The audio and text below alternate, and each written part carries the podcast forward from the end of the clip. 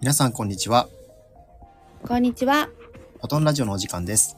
このラジオは、左脳に憧れる右脳さんと、右脳に気づかなかった左脳くんが、これからの風の時代を生き抜くために必要なことについて一緒に考えたり、日々の気づきや学びをお伝えする、そのラジオ番組です。今日のテーマは、レターへの回答、見えない能力ってあると思いますかについてお話ししたいと思います。お話しするのは私、佐野くんと、うのうさんです。よろしくお願いします。はい。これですね、先日ですね、あの、はいスタンド FM っていうところでやってるんですけども、レターっていう機能があって、あの、お話に対してですね、レターを送っていただくっていうところが、うん。まあ、そういった機能があって、そこで一ついただいたんですよね。あ、嬉しいですねありがとうござ。います。あのぜひですねあのフォローとかもしていただきたく思うんですけどもあとレターっていう機能があるので、ぜひね感想とか送っていただけるとより、えー嬉しくなるかなと思います。はい、お願いしまおす。願いします。でその中でですね、えーちょっと質問、えーを読むと質問じゃないですねレターを読むとですね、うん7回目の引き寄せってあると思うっていうところのお話で、えー自分にも当てはまる内容だったりしたので面白かったですと私も引き寄せってあると思いますと欲しいものが目の前に現れることありますっていうまさにそうですよね。うんうん。はでい。質問なんですけども自分の体のエネルギーを使ってちょっとした不調を治す人がいます。これは右脳左脳関係ありますかっていうご質問をいただきまして、はい。はい。僕もね、これやっぱり右脳に振り切ってから、あ、はい。まあ、あるって認めないといけないなって思ったの で。で右脳様でもこういうところってもうなんか身近ですよね。そうですね。私はあの本業がエステサロンでやっぱ肌を見る専門家なので、あの肌というのはやっぱり内側、内臓の通信簿が肌に現れるというふうに思って施術をしてるんですね。なるほど。うんうんうんだからやっぱりその内側からのメッセージを受け取る体の中からのメッセージを受け取るということがやっぱり体の不調和をこう調和していくことだと思ってるんですね。なるほど。よく言いますもんね。やっぱりこう、施術してる時はすごく感覚が研ぎ澄まされているっていうとこうろ。ん、そうですね。はい。人の様子とかってを感覚的に分かってしまうっていうところそうですね。よく聞きますし、えー、宇野さんからも聞いたし、他のそういった施術してる方も結構そこって感覚の部分が大事だよみたいなはい。言ってる方多いですね。はい。で、これ質問うん。からいくと、これは右脳さんはのい関係ありますかってところなんですけど、はい。僕はもうめちゃくちゃあると思ってて、はい、そうですね。ありますよね。これ、左脳だと多分その感覚になれないと思うんですよ。慣れないんですけれども、はい。右脳で感覚をうん。掴んで、はい。やっぱり左脳の知識がないとそこをど何を言ってるのかとか、うんうんあとは、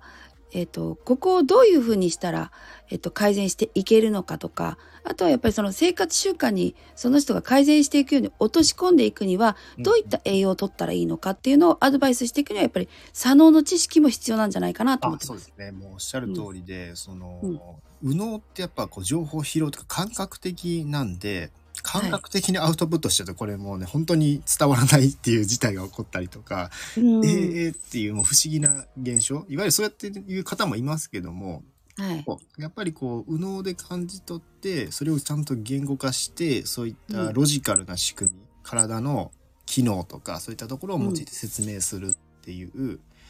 まあ、この、えー流れがあるんじゃないかなっていうのも一つ思ってましてはいただ左脳左脳左脳だけだとまずこのうん初めのきっかけをつかむところがどうそうですねエネルギーとかになってくると右う脳んなので。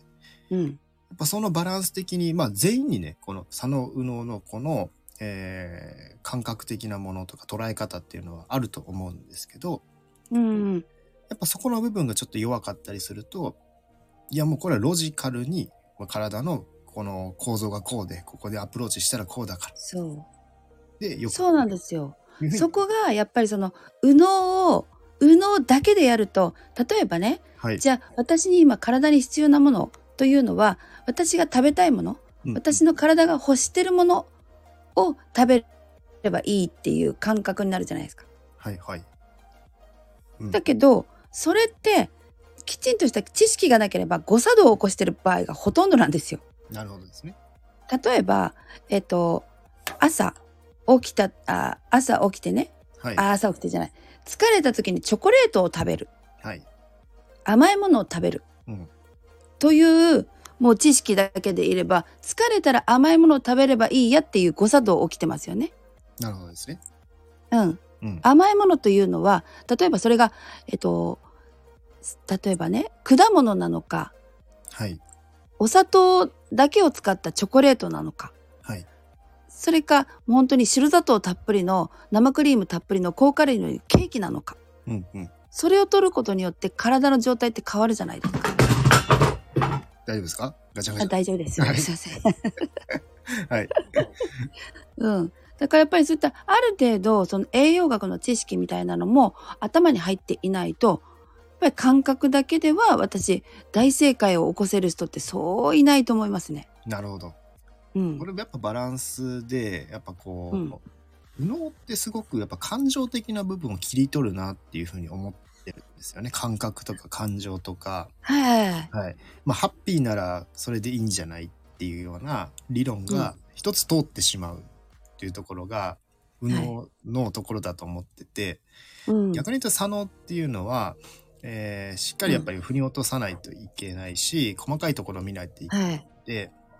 まあ、ちょっとこうやっぱ体の仕組みとかこうロジックなんですよね。で、まあ、この糖質とかに甘いものを取ったらいいんだよっていうアプローチはこれはいかなり本当に右脳寄りだなというふうに思っててはい。この感情が喜ぶことをしましょうっていうような、うんうんやっぱこの感情とか、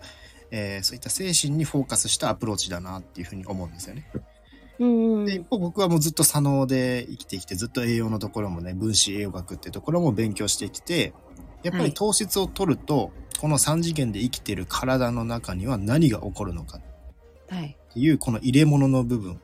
なんですけど、はい。その部分では糖質を取るとやっぱ血糖値が上がったりして、はい。でそこで血糖値を下げるっていう反応が体に起こってっていうめちゃくちゃこうね、えー仕組みみたいなものが存在するんですよね。はい。やっぱこのバランスを取らないといけないかなうってん。思ってて、はい。当然まあねあのメンタル的にこうね気持ちよくなるってことは大事なんですけどうん。やっぱりこの3次元それってなんかちょっとね3次元っていうよりかは5次元とかそういう、まあ、次元の話ねちょっと難しいと思うんですけどはい。このやっぱり意識って言ってしまえばすごく量子的で意識だけを考えたら制約がないんですよね。時間の制そ約うでとすか、ね。はい。でうんこれをしてはいけない、あれをしてはいけないっていうのがない、うんもう本当に広い世界なんですけどうん。このか体になった3次元の世界になった時にいろんな制約が生まれてしまううん。縛りが生まれてしまうっていうのがあって、うんだからその両方生きてるって思わないといけないから、うんやっぱ真ん中にいて、うん両軸で考えないといけないんじゃないかなって思ってるんですよね、うん。ちょっと。難しい話になっちゃったかもしれないですけど、うんうんうんうんうん。どっちかだけのアプローチでもよくないんじゃないかな。そうですね私はだからもう全てが、えーバランスうん。バランスだなって思いますそうですねバランスを上手に取れるとなんかうまくはい、私たちのこの人間の精密機器の、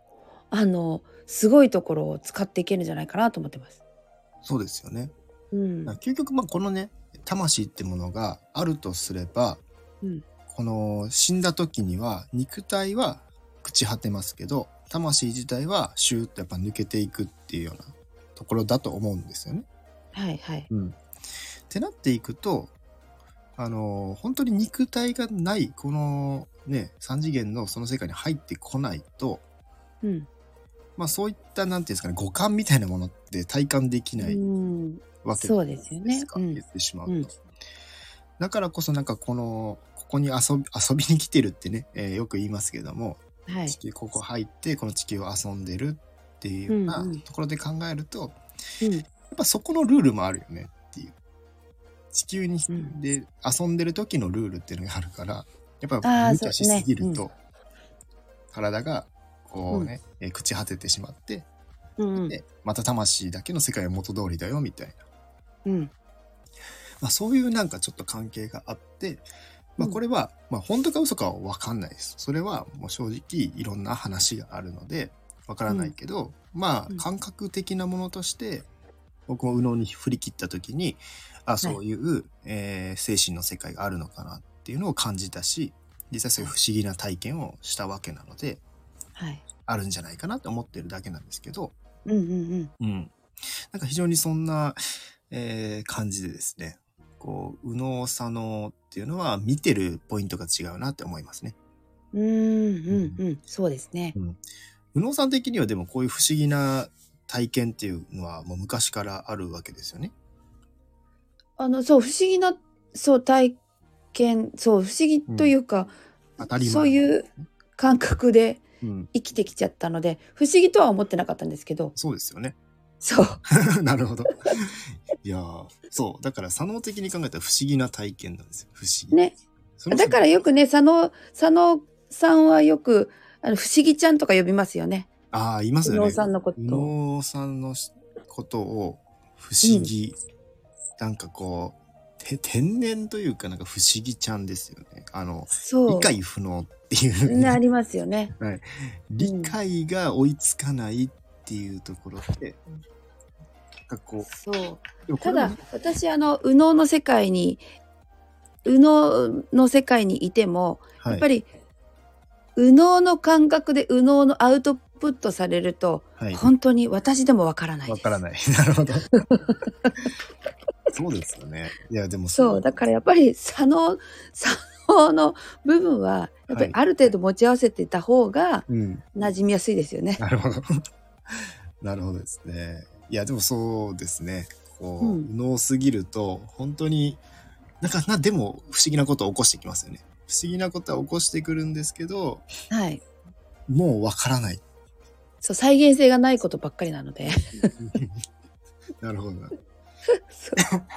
実際でもね、この本当に体のエネルギーを使ってっていう、まあ体がね、はいえー前回、この、まあ、量子力学みたいなところもお話ししたと思うんですけど、はい。まさにこのエネルギーっていうのはこの、うん本当に見えない振動の世界っていうようなところで、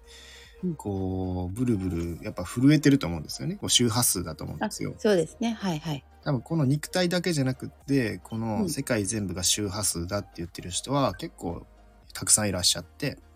うんだからそういう振動のやっぱり違いでこう共振みたいなものありますよねあの、はい。そうですね。はいメト。ロノームとかも何個も何個もこう50個とか置いてて、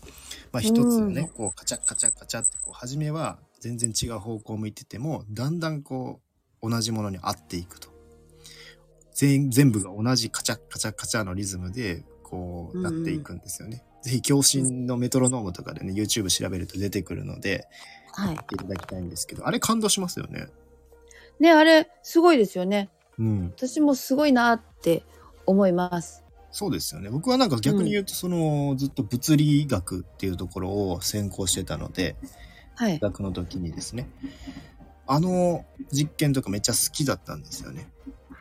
そうなんだ。そうなうんです。ああいう系はやっぱ好きで、もう目に見えてわかるし、やっぱその、波とかね、そういう周波数みたいなもの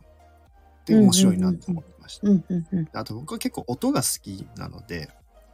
音ってまさに周波数じゃないですか。そうですよね。はいうん。なんでクラシックとかそういう音楽とか、あとロックとかまああのねもっと激しいやつもあるわけじゃないですか、はいはい。うん、そういったところで心地よさっていうのもやっぱ違うしうんでもその人にとってもそれの心地よさってなんか違う気がするんですよねそうですね。その時の状態、体の状態に共鳴するものが、うんうんあのー心地いいですからね。そうですよねうん。そうだからそういう不思議さみたいなものも肌感では感じ取っていてだから音っていう周波数にはすごい大きな力があるんだろうなっていうところはずっと思ってましたね。そうですね。よくあの、施術者なんかで、あのーだある特定の人を施術すると疲れるとかうんうんなんかもらっちゃうのよねっていうのも、うんあれもやっぱり共鳴なんですよね。なるほど。あの、その人が持っているマイナスの部分を共鳴しちゃってるので、うんうん。その人が持ってるマイナスの部分と自分のマイナスが共鳴しちゃってるだけなんですよね。だから、自分の中にそのマイナスがなければ共鳴しないので疲れないはずなんですよ。うんうんうん。うん。だからやっぱり音ってやっぱりすごいなって私は実感はしてますね。そうですよね。そのう音では聞こえないけど、やっぱ聞こえない周波数って人間にはあるじゃないですか。うん、ありますそういったねも。のも多分人間はまとっている可能性があるというか、量子力学的に考えると、もっとこの体っていうもののう概ん念を超えて、もっとやっぱりこう、オーラみたいなものあるじゃないですか。もう右脳の中で結構不思議な領域、オーラが見えるっていう。はそれなんかエーテル体みたいな話なのかなって思うんですけど、い。うん。なんかその、ぼわっとしたものが人間から出ているっていうようなところって全然あり得ると思ってて、あ、うん。はい。それはすごいく、私はすごいそれを察します。そうですよね。だからその、うんあ、この人のから出ているこう、温かさとか、うん。ちょっとこう、尖ったものとか、うん。なんかそういったものを敏感に感じ取っていますし、うん。うん、なんか見てる尺度が、まあ、ちょっとその辺りが違うのかなっていう気はしますね感じ取ってるもうん。うの。ん。うん。でそこを多分見てるっていうところを考えると体のエネルギーを使って不調を治すっていうところではその、うん要は乱れた周波数を整えていくとうん。うん。いわゆるなんかメタトロンとかねそういったそうですね。はいあ。りますよね波動調整器っていう。はい。あれがなぜこうね一つまあこう一つ良くなってたりとかしないとああいうものって廃れていくと思うんで、はい。はい、まさにあれ左脳ですよね右脳を左脳にこう書い書き換えた技術だなって思うんですけど、そうですよね。だから私も、あの、昔から、 うん、もうじ10年以上前かな、はいあの、健康診断とか、自分の体を整えるのは全部、あの、波動調整器にお任せしてますうんう。んうんそうですよね、だからそうんの波動の医学みたいなところは実はこれ海外ではかなりもう進んでて、はい。はい、もうイイギリスとかも確かすごかったと思うんですけどうん、うん。もう日本は相当遅れてるんですよ。そうですね。はい。だから、あのーやっぱ周波数っていうところのポイントはあると思ってるし、僕も。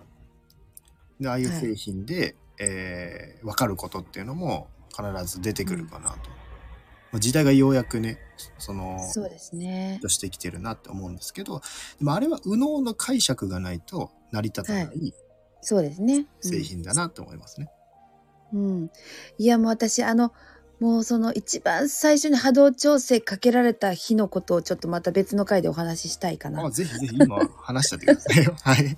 今 はい。いやもう本当にあの波動調整って自分は今何されてるか全然わかんないんですよ。わかんないですよね。はい。音の世界だし、見えない聞こえない感じない。はい。だけれどもえーっとその時はえイメディスという波動調整器にかかったんですね。はい。でかかってあのまあその,、えーその日は4時間4時間ぐらいトリートメントしたんですよはい。 4時間かけて自分の波動を調整していくんですねうんうん。機械機械をつけてはい。もう貼り付けですよ動けないのうんうんうん。でその間スマホとかもいじれないのえ機械ものはいじれないからはい。でまあずっと本を読んだり居眠りしたりして4時間過ごすんですねはい。それで波動調整かけていくんですよ全身のはいはい。血液から骨からうんうん。髄液から全てかけていくんですね。でそこでもう初めてかけた日はその日の夜にもう体の中のものいらないものが、はい。 もう穴という穴から出てきましたね。もう口から鼻から口からもうもう舌からもうとにかく冷や汗からもうとにかく体の中のいらないものが全部出てきたんですよ。ええだからもう私何が起こったのかと思って。それぐらい、なんかそういう不要なものが混じっちゃってた。出てきましたね。ええそれで、あと、次で、そういうふうにグワッと出していって、体がもういきなり変わっていこうとしてるから、はい。筋肉が好調して今度背中がバキッと動かなくなっちゃったんですね。はいはい。でもうもう動けないもうずっと金縛り状態はいはい。もう背中はバリバリで痛くて動けなくてうんうん。で知り合いにまあ整体に運んでもらっ てはい。体をまあほぐしてもらいながらはい。数日経った経ってはいで、もうまぶたからもね私やっぱりあの更年期とか年齢上がってきたりするとまぶたって弱くなってくるんですよねまぶたの皮膚のところって。はい。そこからもうねもう腫れ上がって海がダラダラ出てきたんですよ。ええなんかそれだけ聞くと、受けてよかったのか、なんか怖くなってしまう人いるんじゃないですか。あでもその後がうん。すっきりあ、そうなんですね。やっぱすっきりするしえっ、とうん例えば今まで起こしていたそのアレルギー症状だったり、はいはい。あとは私あのやっぱりあの産後感じた菌はいはい。感じた菌を持ってたんですけどそれも全然なくなったし、ん。あとはそう、うん、肩こりとか視界もすごくバーッと明るくなったしはい。やっぱ毒出しを一気にした感じですね。なるほど。うなんるほどですね。面白いですね。この。でやっぱりそこでそこからうん。もう毎年通ってるということはやっぱり効果を実感してるし、うんうん。うん、体の中のいらないものを出そうそして体のその不調和を起こしてるあのねところをはい。 音で直してもらおうって思ってるのでやっぱり見えなくても見えてますね。なるほど、なるほど。 それで結構やっぱりメタトロンとかも、やっぱ体感する人、体感しない人っていうのが分かれるっていうのを聞いてて、うん、で、やっぱこの右脳的なこの感性とか、はい、持っている方はめちゃくちゃ体感値出ると思ってるんですよね。で、あー、うん、これなぜかっていうと、僕はいが左脳の時と右脳の時で、はい結構そういったものの感じ方が変わってきたっていうのが体感値としてあってはい要は佐野の時佐野の時からしたらもう理解不能なわけですよねそういう機会の。何あー何理これ解不能なんだう。ん、まあでもようやくねこう時代が追いついてきて漁師みたいなものがあるっていうのは分かってきたから、はいもう理解不能なんですけどけど、はいこの右脳的感性を入れれば、うんなるほどこういうことをしてるのかっていう腹落ちもあるしうんちょっと感性的なものをフォーカスしてる自分もいるのでうんなんかこれビリビリくるものがあるしなんかこう鳥肌とかもふわーってこう立ったりとかうんあなんか作用してるなっていう感覚見えちゃうんですよね。あーうんでもね私ねあの受ける側の右脳的感覚もあると思うんですけどはい私はその、えー、とトリートメントする側のはい。方のやっぱり左脳的な知識がないとうんうんピンポイントでその送る波動が変わってくると思うんですよ。うんなるほど。まあ確かにねだから、うんん私がやっているところはお医者様なんですね元お医者さんがはいやっているところで、うんやっぱりある程度の体の仕組みだったりこの人の症状はうん大体ここから不調が来てるんじゃないかとか、はいはいそういったところをどのぐらいの量を当てればいいのかとかっていうそういう作能的な勘みたいなのをうん使ってで、うん、トリートメントする側と受ける側の波長が合わないと、うんうんなんかそのは波動調整器も迷いというかなるほど。あのうまくこう伝わってないんじゃないかなと思うんですよねあ。あ面白いですね。あのやっぱりこの、僕も今となっては例えば消化体とか内臓とかさまざまなものの場所がある程度分かってるんで、うんあここにこういうのがあってっていうイメージが作れるんですけど確かにそれがないっていうのは、なんかちょっとイメージが湧きづらいなって感覚ってすごく本当にイメージだと思ってるので、うんはいそこ全く知らないっていう状態だとうんなんかちょっと難しそうだなと思いますよね確かそうだってもうすぐだって波動って瞬間だからに。うんトリートメントする側がその機会を持った時にはいそういった知識のない人が持ったところでうんその波動がしっかりとそのピンポイントで届くのかって言ったら私は届かないなと思ってるなのるでほど、なるほど。だからやたらめったら別にあのその波動調整器が全部がいいとは思ってないというか、うんうんうん。まあ取りあの基本的なねあの機能っていうのはまあ一緒なんだろうけれども、はい、うんそうですね。うんまあ、ぜひですね、あの、一度体感しされると面白いんじゃないかなと思います。なかなか一般の方も、こうね、体感するまでがハードル高いと思うんで、そうですよね、怪しすぎて近寄れないみたいなとこ ろと、怪しいだけで片付いちゃってると思うので、左脳的な人って。あうんぜひですね、まあ、こういうちょっはとい右脳的な人の感覚も知った上でーうん体感してもらうっはいていうのは面白いんじゃないかなと思います。そうですねはいで今日の質問としては、まあ、自分の体のエネルギーを使ってちょっとした不調を治す人がいます。これは右脳左脳関係ありますかっていうと、まあ、あると思いますね。はい右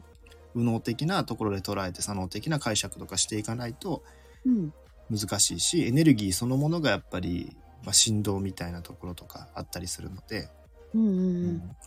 あとはね、それをすごく左脳的な思考というか、分子レベル、細胞のエネルギーっていうのを考えると、うんミトコンドリアの ATP とかね、うんうんうんまさに人間を動かすエネルギーになって、代謝を動かすエネルギーになっているものとか、うんうんうんまあこの、やっぱこのエネルギーっていうのも、こう、角度によっては、ちょっと捉え方違うんですよね。あそうですねはいそのあたりも、えー、まあ、ポイントなのかなと、うん、いうふうに思いますね。